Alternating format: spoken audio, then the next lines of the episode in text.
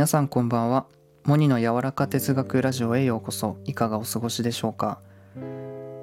今回話すのは自分の性質を超えるということなんですが内向型人間とか外向型人間とか聞いたことありますよね。例えば僕で言うと内向型な人間でやっぱ静かな場所を好みます。で1対1での深い対話っていうのを多くの場合望んでいて少しの刺激で幸せを感じます。他にも外交的な人っていうのは例えばまあ言われるのはパーティーとかですね。たくさんの人に会うことが好きで多くの刺激を求めます。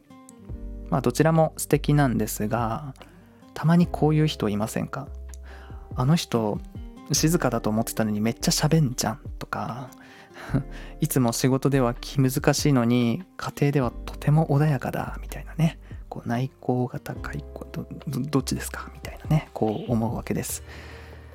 僕もこの間モニさんって内向的だとあんま思わないけどなってこう言っていただいたんですけどそれで思ったのはまあ確かにというか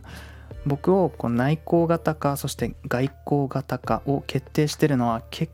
構この環境が大きな要因になってるなと思ったんですね。まあ、確かに自身の性格というか性質みたいなものはあってだけどその枠組みを超えて振る舞える環境があるなって思ったんですね。まあ、要は自分が生き生きできる環境ってことですよね。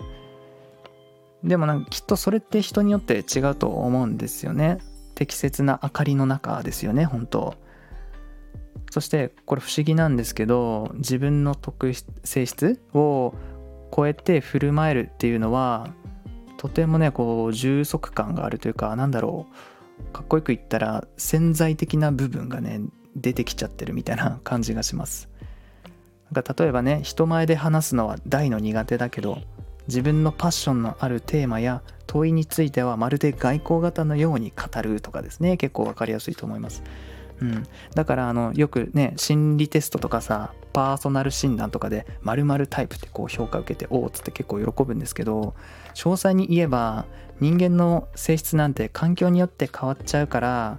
例えば内向型とかねこう一括りにできないなと思いました。こんな言葉があります。人は誰でもあらゆる人と似ていて一部の人と似ていて誰にも似ていないというねこういったものなんですがやっぱ自分を知るということにおいてはどういった環境でというのもねこうセットで考えたいなと思いました。もしかしたらこの自分の居心地のいい場所っていうのはあなたが今思っているこの性質、うん、自分の性質を超えて活動することができるのかもしれませんね。またそれは人生の幸福度にとても関連強いことだと私は考えています。モニの柔らか哲学ラジオ今回も最後までお聴きいただきありがとうございました。それでは皆さんいい夜を。